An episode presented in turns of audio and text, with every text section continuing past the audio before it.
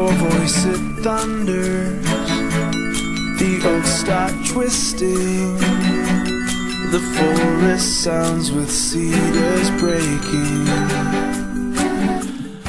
Muy buenos días, buenas tardes ya un poquito, ¿sí? Eh, y hoy eh, ya estamos en el capítulo 3 de Jonás. De repente como que avanzamos rápido, ¿cierto?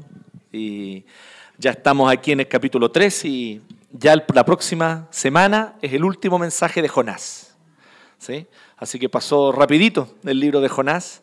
Y como decíamos ya hace un tiempo, podríamos habernos quedado un tiempo más largo, no habría problema con eso. No fue la planificación que hicimos simplemente. Eh, pero recuerden que las nanoiglesias están teniendo la oportunidad de profundizar este estudio de Jonás. Están siguiendo un material complementario donde se estudia el libro de Jonás y no simplemente se repasa el mensaje del domingo, sino que eh, eh, se va un poquito más allá, digamos, y se profundiza en algunas de las, eh, de, de las materias, digamos, y de los temas que trata este libro. Bueno, mantengan su Biblia abierta ahí, Jonás capítulo 3.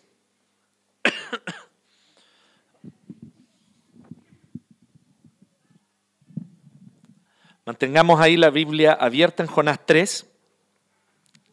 Y vamos hoy a hablar eh, sobre una misión improbable. Y si quieren saber cuál es el título, hoy día, mira, la, otra vez le tocó a Agustín estar solo ya le toca a la Amapola estar sola. ¿Sí? Oh. Eh, y el título hoy va a ser ese, una misión improbable. Eh, podríamos haber dicho una misión imposible, ¿cierto? Y habernos acordado de Tom Cruise. ¿Sí? Eh, pero consideré que no era imposible porque para Dios no hay imposible, digamos. No sé, muy burdo mi pensamiento. Más o menos, ¿cierto? Bueno, imposible para los hombres, pero sí para Dios también podría haber sido. Pero eh, una misión improbable, ciertamente, por varios motivos que nosotros vamos a ver hoy. ¿sí? Y hoy nosotros vamos a ver eh, cuatro características de esta misión improbable. ¿Ya? Van a ser cuatro características, así que atentos que van a ser cuatro puntos los que va a haber hoy día. ¿Bien? Siempre hay que estar ahí atento a, a nuestros niños que nos acompañan. Ya no tan niños, ¿no? Jovencitos que nos acompañan en, la, en el mensaje. Y es muy interesante porque si nosotros quisiéramos realmente profundizar en el libro de Jonás, como, como, como podríamos haberlo hecho, como les decía, podríamos explorar varias cosas aquí. Esta es una jornada, es un camino de Jonás, donde Jonás tiene que aprender algo muy importante, así como tú y yo tenemos cosas muy importantes que aprender con respecto al papel que Dios quiere que nosotros cumplamos en el mundo, con respecto a los propósitos que Dios tiene para nosotros en nuestra vida, los propósitos que Dios tiene para ti, para ti que has creído en el Señor, para ti que has creído en Cristo, que eres hijo de Dios y que no estás aquí simplemente porque sí. Recuerden que si el propósito de Dios fuese simplemente llevarnos al cielo, entonces nosotros recibiríamos a Cristo en el corazón y nos moriríamos. ¿Cierto? Y nos iríamos, chao. Pero el Señor tiene otros propósitos para nosotros. Él no solamente quiere darnos su salvación, su vida eterna. El Señor quiere perfeccionarnos, quiere moldear en nosotros el carácter de Cristo, quiere enseñarnos a imitar al Señor Jesucristo, pero también Él quiere cumplir una misión que es suya, es la misión de Dios, pero Él quiere cumplir esa misión a través de ti y de mí. Y Jonás tuvo que aprender al respecto de esto a través de esta jornada que está relatada en este libro. Ya vimos la parte más, ¿cierto? La semana pasada, eh, eh, de manera muy bien expuesta por nuestro seminarista Luis Serrano, vimos nosotros eh, esta parte tal vez más famosa, ¿cierto? Del libro, que es cuando Jonás está dentro del pez, como lo quiso representar ahí nuestra ilustradora Maite. ¿sí? ¿Le gustó el dibujo de la Maite o no todo esto? ¿Sí? ¿Está bonito, cierto? ¿Se fijan que la boca del pez son unas manos que lo están cuidando? De eso no se habían dado cuenta, ¿ven? Tienen que aprender a ser más observadores ustedes. ¿Ah? Tienen que aprender a ir al museo, a mirar los detalles. Aquí nosotros vemos, ¿cierto? Lo que ella quiso representar es justamente cómo el pez salvó la vida de Jonás y Dios usó esto para cuidar a Jonás. ¿sí? Aunque muchas veces nosotros asociamos, como decía Lucho la semana pasada, Luis Serrano, ¿cierto? Que muchas veces nosotros asociamos el pez como un castigo, pero si uno lee con atención el texto, dice que Dios envió el pez para salvarlo, no para castigarlo. El castigo era que él se hundiera en el mar. Y para salvarlo Dios le envió el pez.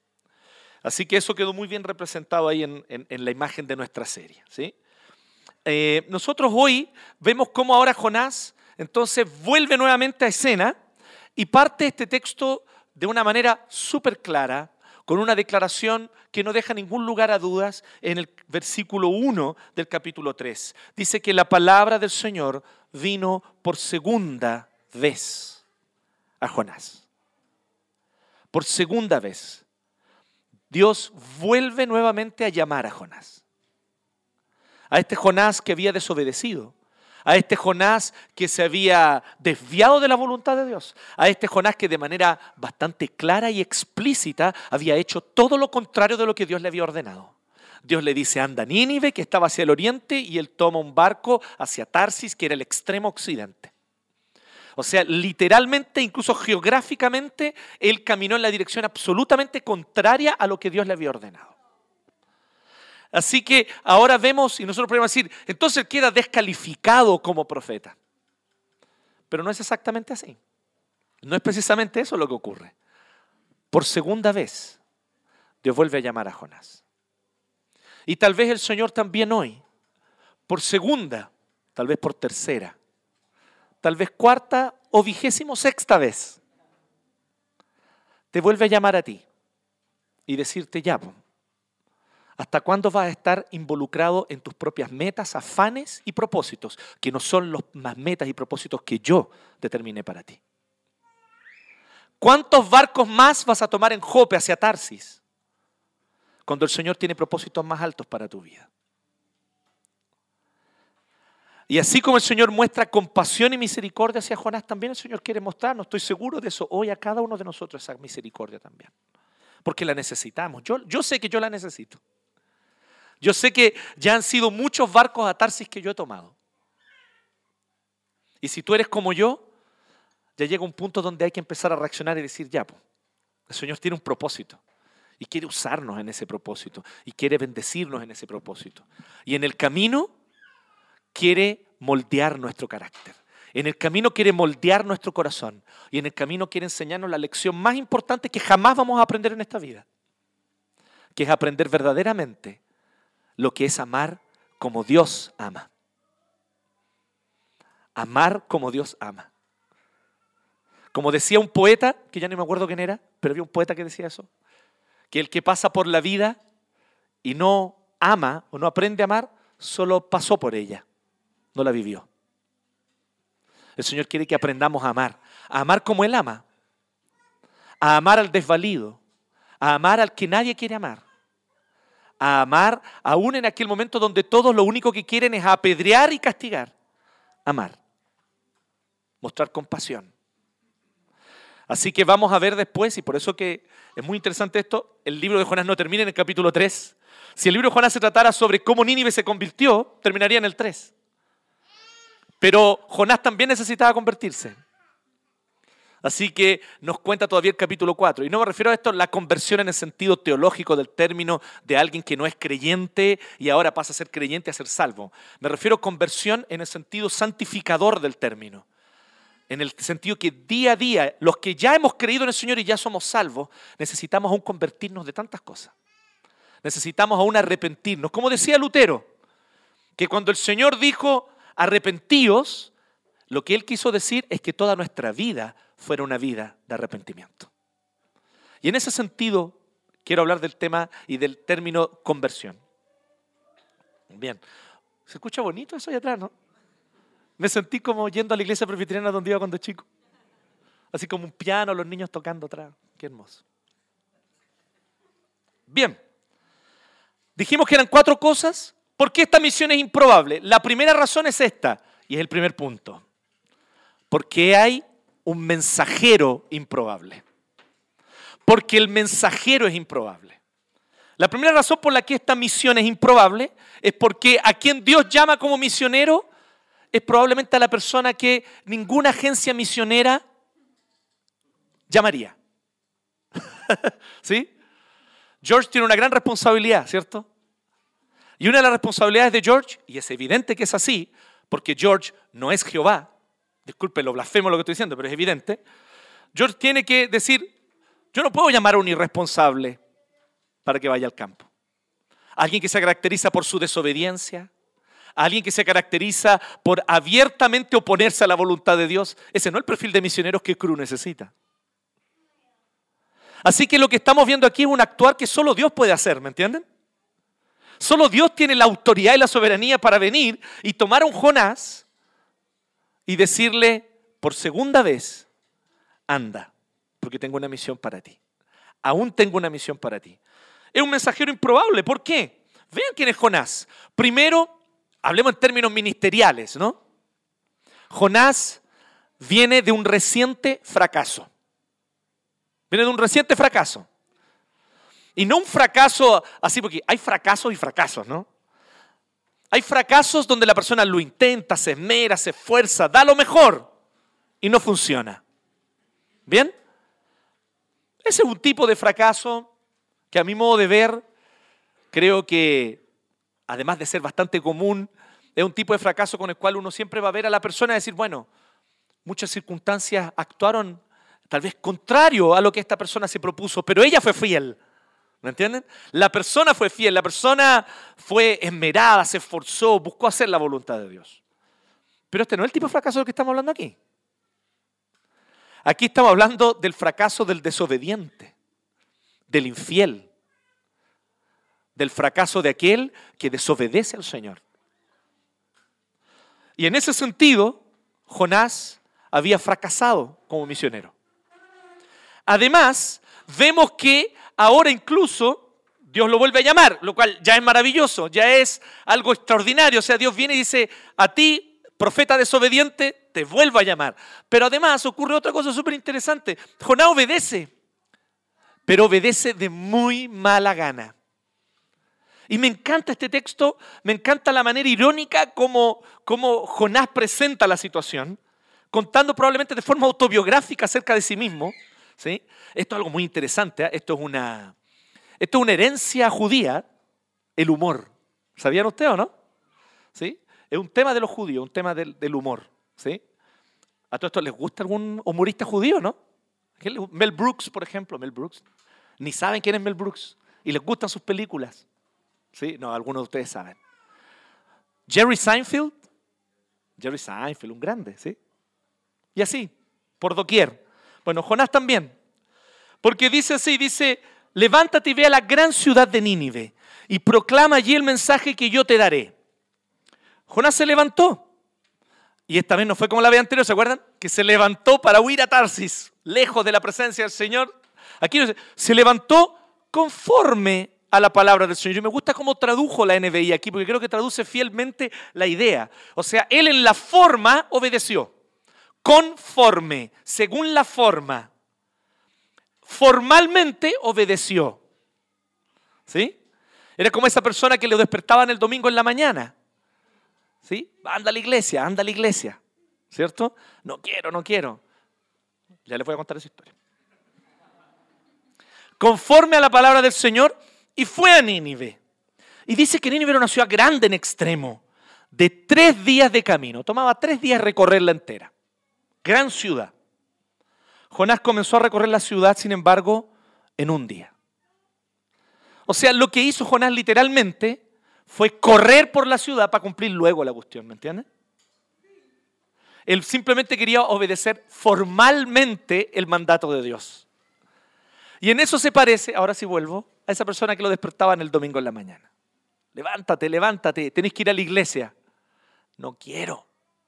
Levántate, si ya en la hora va a llegar tarde no quiero. ¿Y por qué no que no? Porque la gente no me quiere, me caen mal, no los quiero ver. Pero tienes que levantarte, eso no es razón, tienes que ir porque el Señor dice que hay que el día del Señor.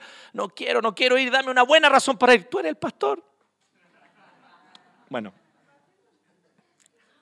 ya, ya me ha pasado.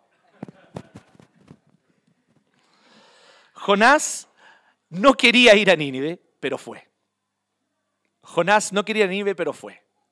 Y cuando él va obedece, pero de mala gana. que tampoco técnicamente es el perfil de misionero que quisiéramos ninguno de nosotros. No el perfil de pastor o de predicador que nosotros escogeríamos, ¿cierto? Ya, ¿a quién vamos a querer? A fulano, al que no quiere ir. ¿Sí? Ya, pero está ahí porque está obligado. ¿Y usted por qué está aquí, hermano? No, porque a mí me mandaron. Yo no los quiero, no los quiero ver. Sería lindo, ¿no? ¿Sí? ¿Cómo se sentirían ustedes con un pastor así? No están tan lejos. Porque somos todos pecadores, por eso. Jonás se levantó conforme a la fue a Nínive, así que él vino y recorre en un día una ciudad que era para recorrerla en tres.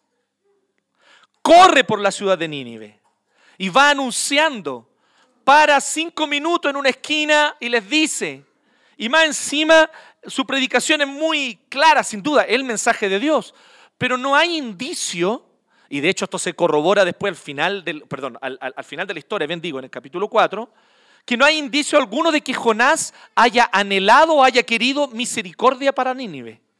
Así que más encima un mensaje sumamente duro, implacable, sin ninguna posibilidad de salvación. Les dice, dentro de 40 Nínive será, dentro de 40 días, perdón, no 40 Nínives, dentro de 40 días Nínive será destruida. Así que él les dice, Nínive será destruida, tienen 40 días. Despídanse de sus seres queridos. Despídanse porque en 40 días van a ser destruidos. Es un mensaje tremendamente duro, implacable, que muy probablemente también la manera, como vuelvo a decir, esto es algo del contexto, más que sacarlo de un versículo, es mirar todo el contexto del libro de Jonás y va a ver, Jonás lo hizo de mala gana y muy probablemente con esa rabia de ojalá ese fuego caiga ahora, malditos ninivitas. ¿Sí? Donde se confunde este odio nacional de un judío contra los asirios con el mensaje que Dios efectivamente le mandó a dar. Es curioso eso, ¿no?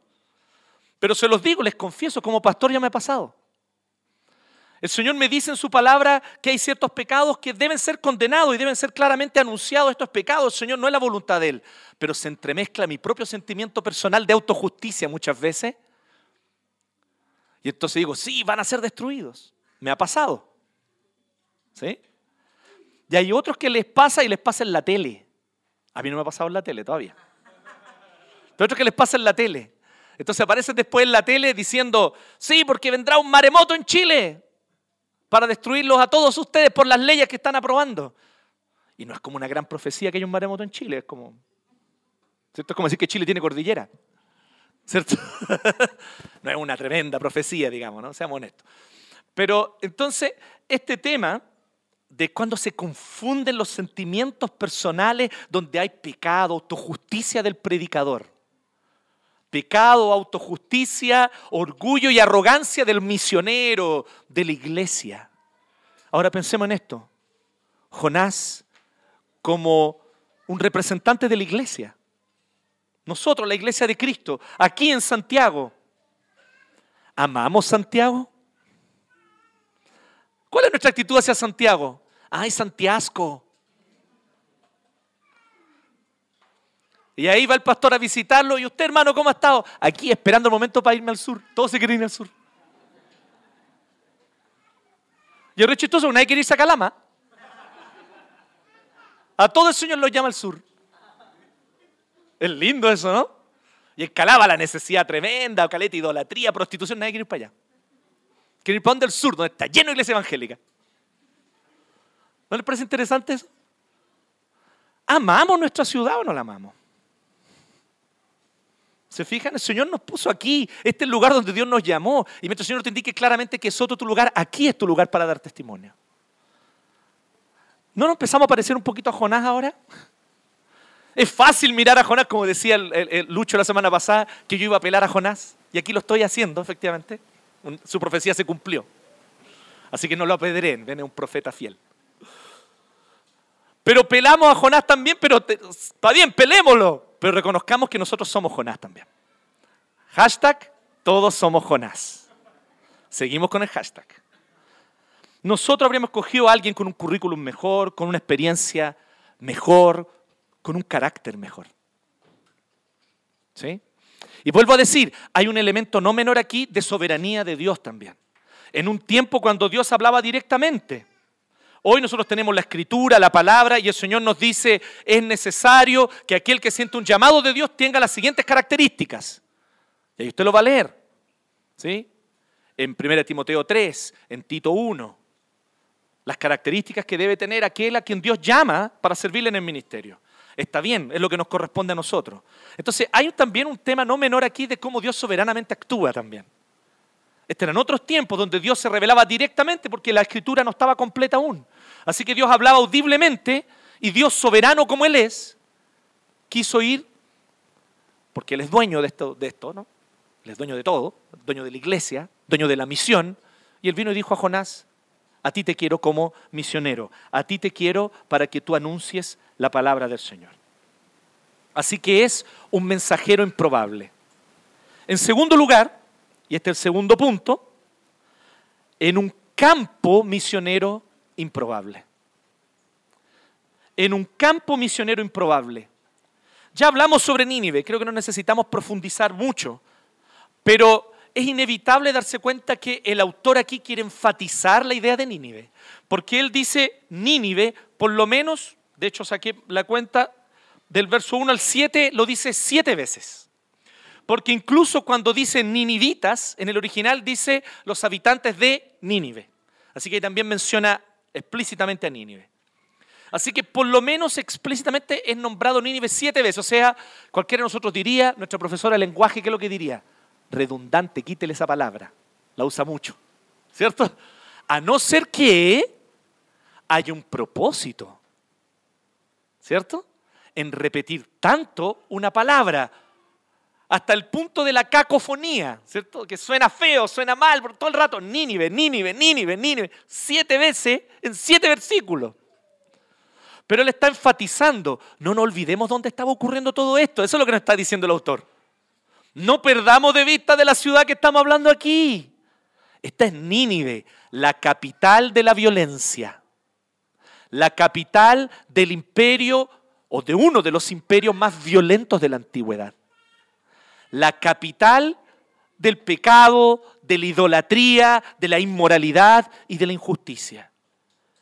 Sin embargo, yo quisiera recordar algo. Ya hablamos bastante sobre Nínive en el primer mensaje. Pero hay una cosa que tal vez no enfatizamos tanto en ese primer mensaje y que es importante enfatizar aquí. Y de la cual Dios habla en otros textos. Isaías y otros textos de los profetas del Antiguo Testamento hablaban o mencionan a Nínive y hablan algunos elementos de Nínive no solamente con respecto a su violencia contra otras naciones, sino a la violencia interna de Nínive. Internamente, el imperio asirio, yo diría que como históricamente ha sido casi cualquier imperio, se levantó sobre las espaldas de una gran masa de hombres oprimidos.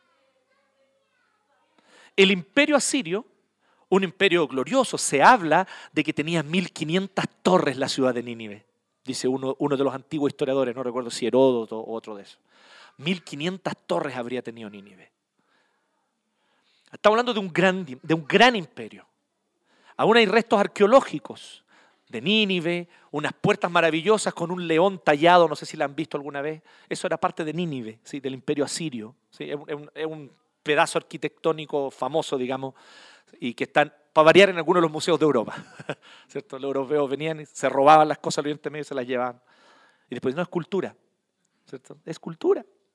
Son 10 euros la entrada.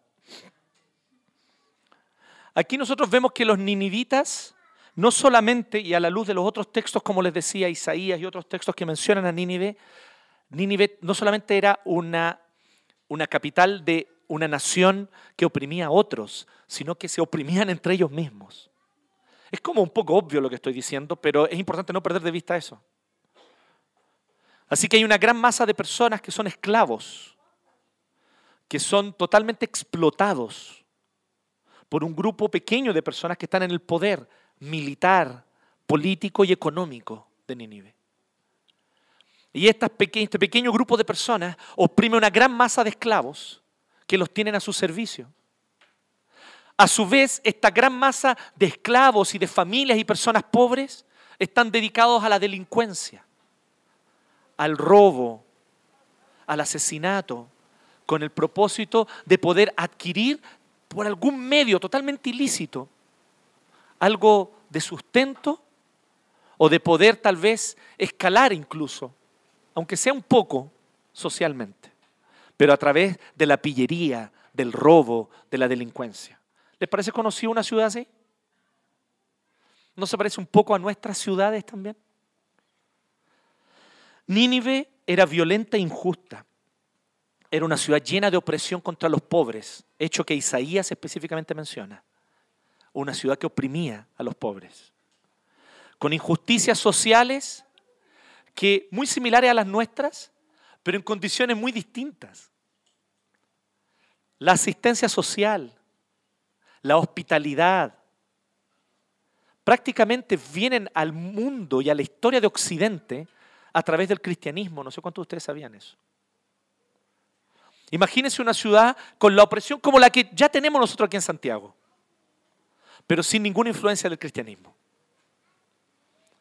Así que sin albergues, porque los albergues fueron idea, fue una idea de los cristianos al inicio de la Edad Media. Sin hospitales públicos, que fue una idea de las monjas. Hildegarda de Binden, una monja además, teóloga destacadísima, que fue, y que además fue la que mejoró la, fórmula de la cerveza, por si no sabían. Fue a la que se le ocurrió que deberían echarle lúpulo al fermentado del, del la cebada. Gracias. ¿Sí? Un pequeño detalle, ¿no? Entonces, hoy día nosotros vivimos en un mundo, la influencia del cristianismo está aquí. Hay opresión, hay, hay injusticia, hay. Y muchas veces esa injusticia y esa opresión incluso está entre los mismos cristianos también, sin duda. Pero es como si la palabra de Dios no pudiera detenerla, nada pudiera detener su avance y su influencia. La palabra de Dios tiene un poder por sí misma. Que incluso siendo nosotros muchas veces personas, instituciones penca, la palabra de Dios es capaz de brillar a través de todos nosotros. Y aquí está, más o menos, pero la influencia del cristianismo. Ahora piensen el mismo nivel de opresión e injusticia de nuestra ciudad, pero en un contexto con cero, cero influencia del cristianismo. Donde el concepto de misericordia hacia el necesitado no existía. Porque si la persona no podía autosustentarse, bueno, los dioses le hicieron que fuera así. Es su destino.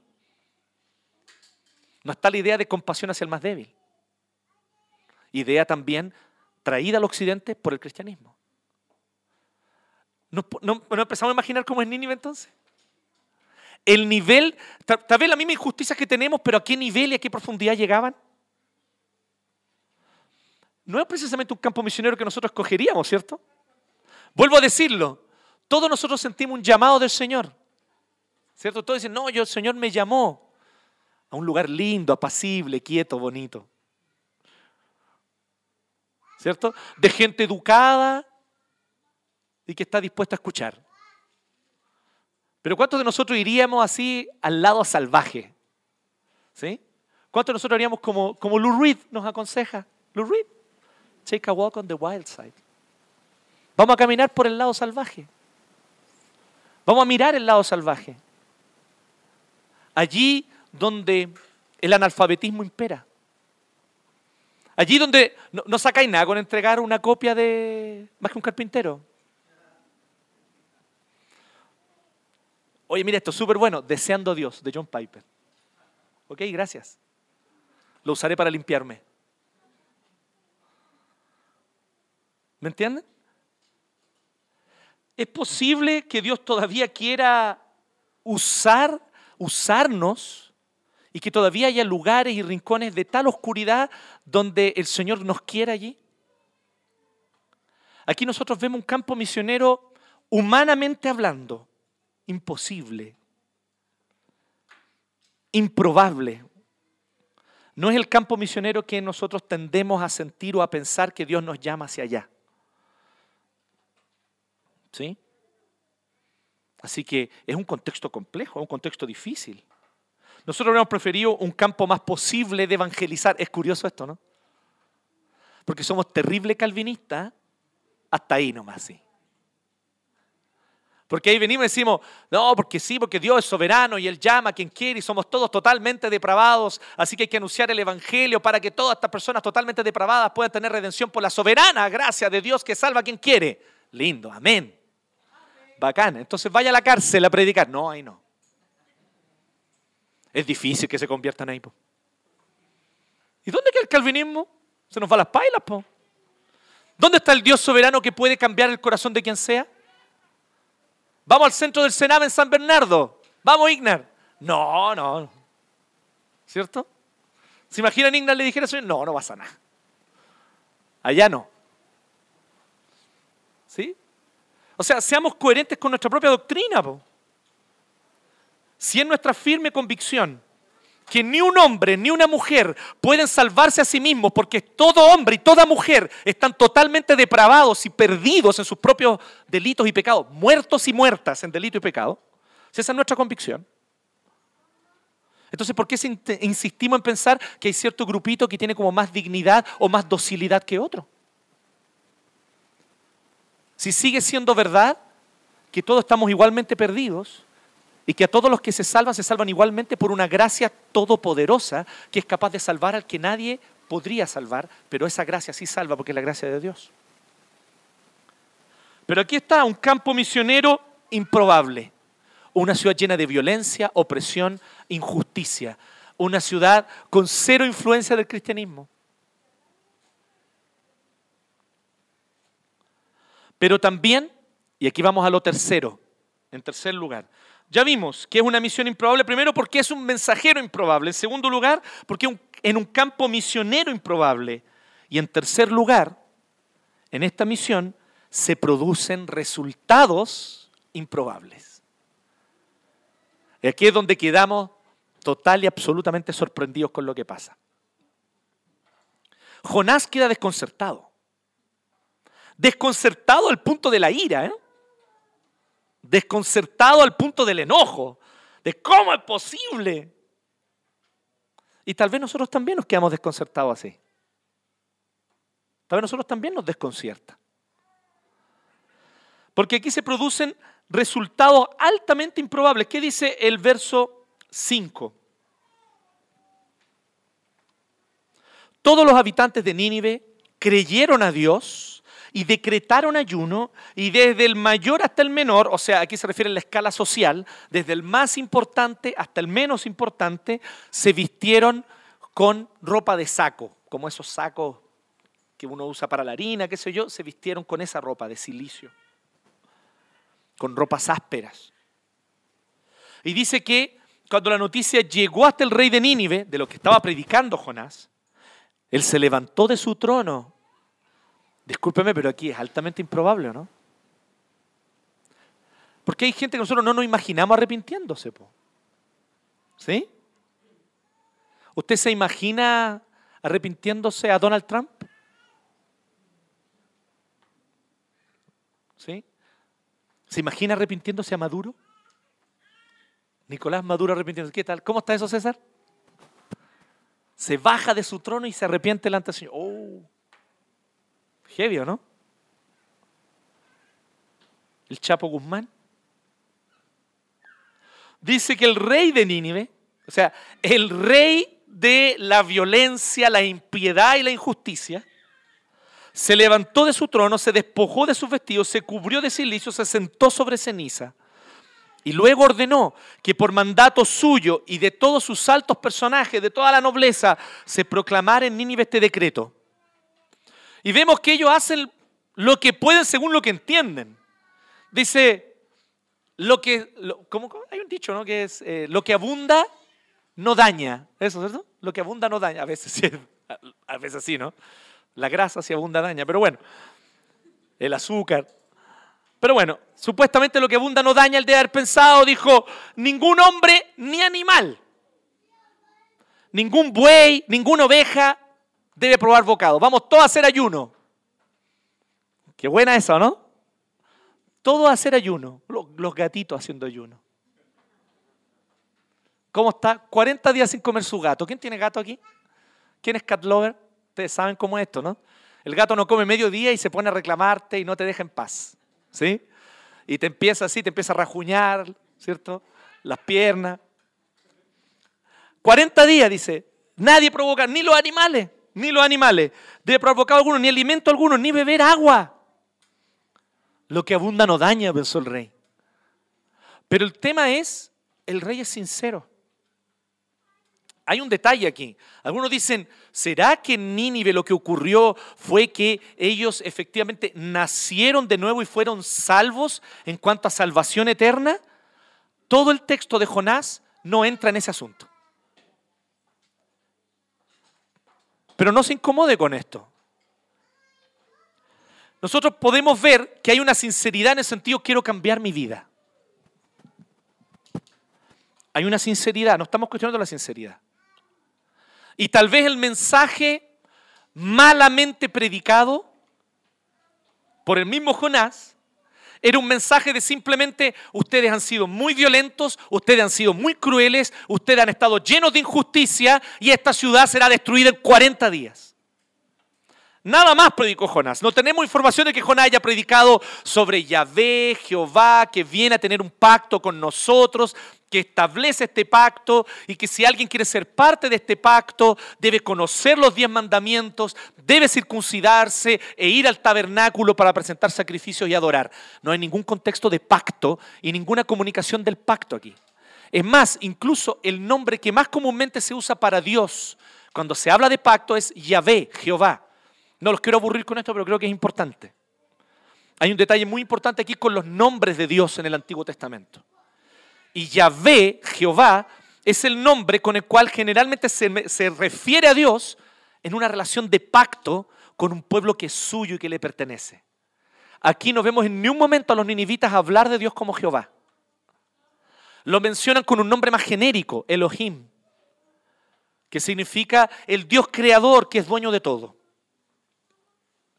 Al parecer no estamos hablando nosotros aquí de que esta nación se volvió una nación del pacto, que hizo un pacto con el Señor. Eso seguro que sabemos que no fue así, porque incluso una generación después nosotros vemos que estos mismos ninivitas son los que van a invadir Israel y van a arrasarla. O sea, una generación después, no los mismos, pero la generación siguiente a esta. De lo cual deducimos que conocimiento de Jehová no tuvieron. No fueron discipulados. Y aquí, esto queda en el campo de la mera especulación. Perdonen. Soy yo, ¿cierto? Ya. Esto queda en el campo de la mera especulación. Y aquí es muy, es altamente probable que no estemos hablando de conversiones en el sentido de aquella conversión salvífica, salvadora, que te da vida eterna. Lo cual, si me preguntan a mí, hace aún más o haría aún más sorprendente la gracia de Dios. ¿No les parece? Dios no solo tiene misericordia de los elegidos, Dios tiene misericordia de toda la humanidad. Abraham Kuyper y otros grandes teólogos reformados hablan de la gracia común, de esta gracia que Dios muestra hacia toda la humanidad, refrenando la maldad, refrenando el pecado y refrenando también su juicio. Y es muy probablemente lo que nosotros vemos que aquí los ninivitas experimentan en, primera persona. Ellos experimentan esta gracia del Señor. Hombres y animales por igual deberán cubrirse de silicio y clamar a Dios con todas sus fuerzas. Apártese cada uno de su mal camino y de la violencia que hay en sus manos. Apártese cada uno de su mal camino y de la violencia que hay en sus manos. Lo que él está diciendo y lo que el rey anuncia es que realmente las personas deben abandonar algo que ellos saben que es su problema. Han sido una ciudad muy violenta, han sido una ciudad llena de injusticia. Y ellos se dan cuenta que esto va a caer contra ellos. Es tiempo de parar. Y algo ocurre aquí. Un predicador pasa por esta ciudad un día, por un día. Así que nosotros vemos aquí claramente lo que el Señor manifiesta como su misericordia hacia Nínive. Pero la conciencia que los ninivitas toman es general. Ellos se dan cuenta, hay un Dios del cual este predicador nos acaba de hablar. Sabemos que hemos sido demasiado violentos porque existe una cosa que se llama conciencia, que aún hombres y mujeres que no han sido convertidos al Señor tienen conciencia de que hay cosas en general buenas y malas, vuelvo a decir, por la gracia común de Dios. Así que lo que hace Jonás de anunciar provoca un resultado muy interesante de una ciudad que se vuelve de su injusticia y que abandona su violencia y que abandona la opresión, aunque sea por un tiempo, por un tiempo, pero la abandonaron. Existe hoy en día, y un pequeño detalle que me llama la atención aquí y que quiero simplemente mencionar, existe actualmente, hoy, en el mundo evangélico del siglo XXI, una dicotomía que tú no la ves en la Biblia. ¿Dónde debemos enfocar?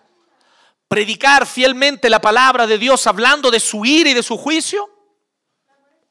¿O debemos como iglesia ejecutar obras sociales de misericordia y de compasión hacia los más necesitados para buscar mayor justicia en nuestras ciudades. Y este tema ha dividido el mundo evangélico entre los evangélicos más fundamentalistas y los evangélicos más progresistas. Y los evangélicos más fundamentalistas dicen, no, ¿qué obra social? Eso no nos corresponde a nosotros como iglesia. Nos corresponde solamente anunciar y hablar y ser claros con respecto al juicio y la ira de Dios contra el hombre pecador. Y por otro lado, los sectores más progresistas dicen, no, qué retrógrado eso de andar predicando. Hagamos obra social. Manifestemos el amor y la misericordia de Dios, teniendo compasión hacia el más necesitado. Y esta dicotomía se pelea en un lado contra otro y tú en la Biblia no lo ves. Porque no hay dicotomía aquí. Ambas cosas son parte de la misión de la iglesia. Y pucha que nos cuesta entender eso por dicotomías modernas que surgieron en los años 20 del siglo XX, todavía estamos nosotros aquí peleando entre nosotros. Ya dejemos a la serie, pasó hace 100 años esa discusión. Y aquí vemos a Jonás anunciando explícitamente el juicio y la ira de Dios, que fue lo que Dios le mandó. ¿Y qué provoca eso? Justicia en la ciudad, compasión hacia el oprimido. Y una vez más vemos que los paganos son capaces de mostrar más compasión que el creyente. Qué duro esto, ¿cierto? Los paganos son capaces de mostrar más compasión que el creyente. Los paganos son capaces de mostrar más humildad que el creyente. ¿Es o no es un tirón de orejas para nosotros como iglesia? mientras estamos nosotros embobados en nuestras discusiones teológicas que a nadie le importan. Y yo no digo que toda discusión teológica sea inútil, hay algunas de gran importancia, sin duda, y hay tiempo y espacio para dedicarnos a ellas. Pero cuando estas discusiones nos distraen de la misión, ciertamente no es el propósito de Dios para nosotros.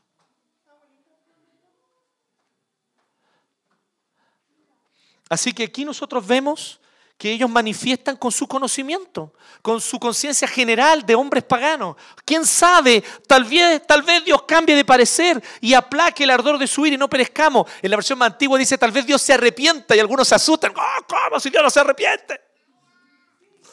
Pero la palabra arrepentirse significa simplemente volver. Ir en un sentido y volverse a ese sentido para hacer otro. Y cuando Dios hace eso, es parte de su plan soberano que es inmutable. Así que no tenga problema con eso, no se haga rollo. ¿Sí? Ustedes, pero ¿cómo Dios puede arrepentirse? Bueno, Dios se arrepiente como un ser soberano y todopoderoso se arrepiente. ¿Cómo es eso? No tengo idea, usted y yo no lo sabemos. Pero así es como Dios se arrepiente. Sin perder ni un ápice de su soberanía ni de su omnipotencia. Usted tranquilo. Yo nervioso, dice Dios. Tú tranquilo, yo nervioso. El punto aquí es que Dios había apuntado hacia una dirección y él gira para mostrar otra. Y entonces vemos lo cuarto y último, ahora sí, Amapola. Y lo cuarto y último de esta misión improbable es que todo esto, un mensajero improbable, en un campo misionero improbable, donde se producen resultados improbables, apunta hacia un fin último y más importante. Todo esto con el fin de, y esto es lo cuarto, con el fin de manifestar una gracia asombrosa. Con el fin de manifestar una gracia asombrosa. Hemos visto que esto es un camino y un peregrinaje de Jonás, que tiene mucho que ver con él. Pero no nos confundamos, eso no significa que Jonás sea el protagonista. El protagonista sigue siendo Dios. Y todo aquí tiene un propósito y Dios aquí quiere manifestar una cosa, su gracia, su compasión, su amor sin igual, que ama a personas improbables. De hecho, me amó a mí. Y si tú estás consciente de quién realmente eres tú delante de Dios, probablemente estés tan asombrado como yo de que Dios te ha llamado. De que Dios haya mostrado misericordia hacia ti. De que Dios haya mostrado amor. Y lo mostró hacia la ciudad de Nínive. Porque ¿qué dice el 10? Al ver Dios lo que hicieron, es decir, que se habían convertido de su mal camino. De nuevo, aquí no es el concepto de conversión eh, soteriológico, ¿cierto? de la teología de la salvación, de cuando una persona eh, pasa de muerte espiritual a vida espiritual y después entonces se convierte, porque entonces recibe a Cristo como su Señor y Salvador y cree en Él. No estamos hablando de ese tipo de conversión. Aquí la palabra conversión en el hebreo es un sentido genérico, de estar haciendo algo malo y dejar de hacerlo. Al ver Dios lo que hicieron, es decir, que se habían convertido de su mal camino, cambió de parecer. Qué increíble esto, ¿no? Se arrepintió, decía la reina Valera del 60. ¿Cómo? Se arrepintió. ¿Sí? Como un Dios soberano y todopoderoso, se arrepintió. Y no llevó a cabo la destrucción que les había anunciado. No llevó a cabo. Y ese es el punto. Les había dicho, tienen 40 días y van a ser destruidos. Y Dios dijo, ok, ya no los voy a destruir en 40 días. Eso fue lo que ocurrió. Todo lo descrito anteriormente muestra este punto final en el versículo 10. Algo que solo el Señor puede producir. Solo Dios puede llamar a un mensajero como Jonás y usarlo. Es fascinante este misionero es fascinante cómo Jonás va a la ciudad que él no quiere ir, anuncia de mala gana un mensaje donde lo único que espera es que ojalá sean todos destruidos y quemados por el fuego. Es un tipo que amor y pasión por la alma no tiene. ¿Sí? Y aquí está Jonás y la gente se le convierte. Y se le convierten del rey para abajo. ¿Me entienden? se vuelven, se arrepienten y dicen, oh, si este Dios nos va a destruir, por favor que tenga piedad y misericordia y no nos destruya. Vamos a dejar de ser tan crueles, vamos a dejar de ser tan opresores, vamos a dejar de hacer el mal, vamos a dejar de delinquir. Pero que Dios tenga piedad de nosotros y no nos destruya. Y Dios ve eso y dice, ok, no los voy a destruir. Entonces es increíble cómo esta misión es de Dios. Como si hay algo que queda claro en este mensaje de Jonás? Es que la misión es de Dios. Es Dios quien anuncia su salvación. Es Dios quien entrega salvación a quien Él quiere. Es Dios quien salva. Y se confirma una vez más las palabras de Jonás que oró en el capítulo anterior. La salvación es de Jehová. La salvación es del Señor. Dios ejecuta su salvación de las maneras que Él quiere y a quienes Él quiere, Él salva y usa a quienes Él quiere. Porque el propósito es este, manifestar su propia gloria. Y Dios manifiesta de manera gloriosa su propia compasión, su amor, su gracia. Solo su gracia, solo la gracia de Dios puede ser tan inmensa. Solo la gracia de Dios puede ser tan desbordantemente generosa. Varias veces hemos dicho esto. Y quiero, que lo, quiero volver a repetirlo porque es muy importante no olvidar esto. Si en tu corazón tú tiendes a pensar que Dios odia a las mismas personas que tú odias, entonces estás adorando un ídolo, no a Dios. Si tú piensas que Dios tiene la agenda política e ideológica con la que tú te identificas, es un ídolo, no es Dios. Dios no tiene tu agenda, nuestra agenda ideológica y política. Dios quiere mostrar compasión hacia todo tipo de personas. Hacia todo tipo de personas. Y tal vez tú eres de los que mira con gran prejuicio a esas personas que delinquen, que se han dedicado al robo, al asalto, al asesinato y que han cometido gravísimos, gravísimos crímenes. Personas que han vivido una vida de inmoralidad e indecencia y que son parias en la sociedad justamente por las malas decisiones que han tomado, llenos de vicios. Y tú los miras con desprecio, con prejuicio y dices, no, ahí Dios tal vez no va a salvar. Pero Dios te sorprende, no solo salvando a personas de ese medio, sino levantándolos como líderes de la iglesia, para que probablemente sean tus pastores el día de mañana. Porque es el anhelo que tenemos. Porque tal vez de nuestros hermanos de Colina 2 o de los adolescentes del centro del Sename van a salir nuestros pastores de mañana, que van a estar aquí enseñándonos a amar como Dios ama. Pero tal vez tu prejuicio no es ese, tu prejuicio es contra el poderoso, el opresor, el que vive en el lujo y que lleno de privilegios y rodeado de privilegios busca extender y perpetuar esos privilegios a sus hijos, a sus nietos. Y como tiene el poder, puede manipular a legisladores para que las leyes, aunque injustas y antiéticas, aunque inmorales, sean curiosamente legales. ¿Conocen esa historia? Pasa en otros países, sí, ¿ah? no en Chile. Y entonces miramos y decimos, no, esas personas no, allí Dios nos va a salvar, allí Dios nos va a manifestar su salvación. Y tal vez de allí, precisamente de allí, va a venir la mayor y más clara muestra de arrepentimiento y humillación delante de Dios. ¿Contra quiénes ha guardado prejuicio?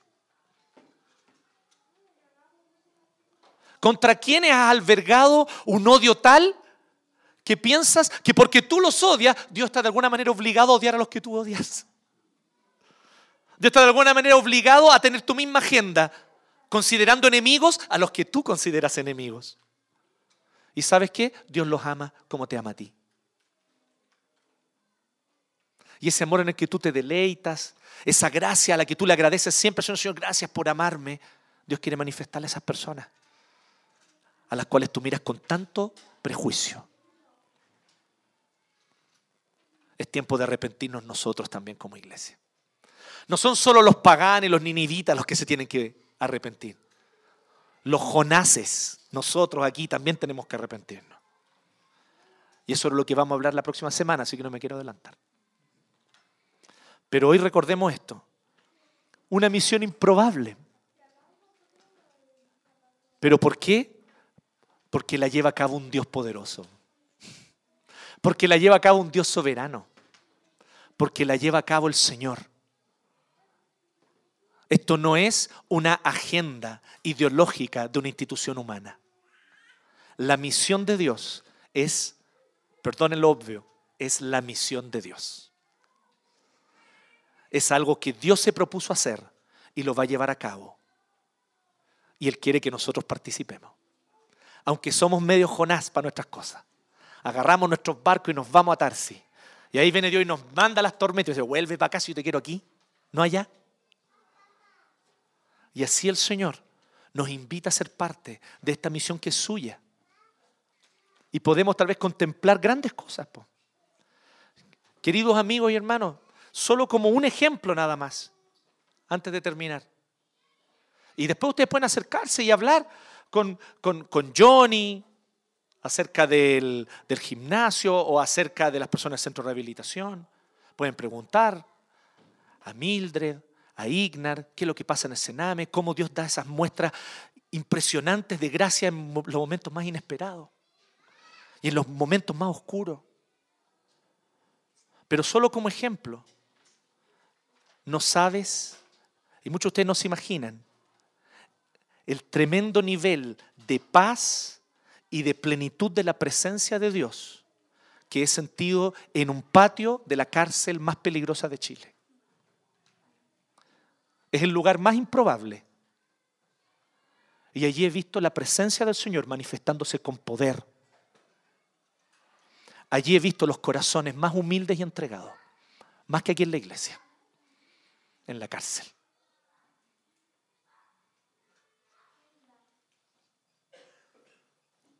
Y el Señor quiere que tú seas parte de eso también. Quiere que tú también lo veas, lo experimentes, lo vivas. Dejemos el prejuicio. Y vamos a amar y a buscar a aquellos con los cuales hemos albergado ya demasiado tiempo prejuicio. Y vamos a mostrarles el amor de Cristo. En eso seamos un poquito mejores que Jonás. Que el Señor nos permita eso.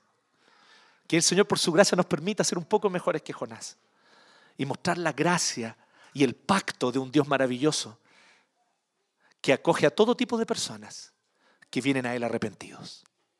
Todo tipo. No importa dónde estuvieron, no importa lo que hicieron. Los acoge como me acogió a mí y como te acoge a ti en esta hora. Oremos.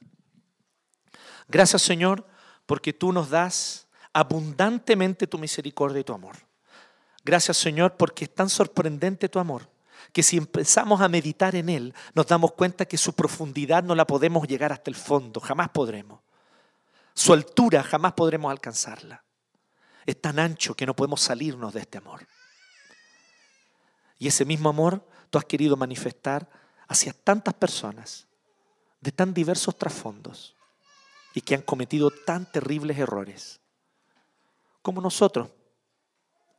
Así tú amas, Señor como nos amaste en Cristo. Gracias por este amor. Queremos en esta hora, Señor, que tú nos permitas, Señor, por el poder de tu Espíritu, por el poder de tu Espíritu, no cometer el error de Jonás, no persistir en el error de Jonás, sino realmente, Señor, aprender a tener compasión como tú la tienes, aprender a amar como tú amas. Eso me falta a mí muchísimo. Y sé que a mis hermanos también. Por eso, Señor, en esta hora todos nosotros, partiendo por mí, nos humillamos. Te pedimos perdón porque no hemos sabido amar. Y te rogamos, Señor, porque tú que eres amor, eres el único que nos puede enseñar. Enséñanos a amar. En el nombre de Jesús. Amén.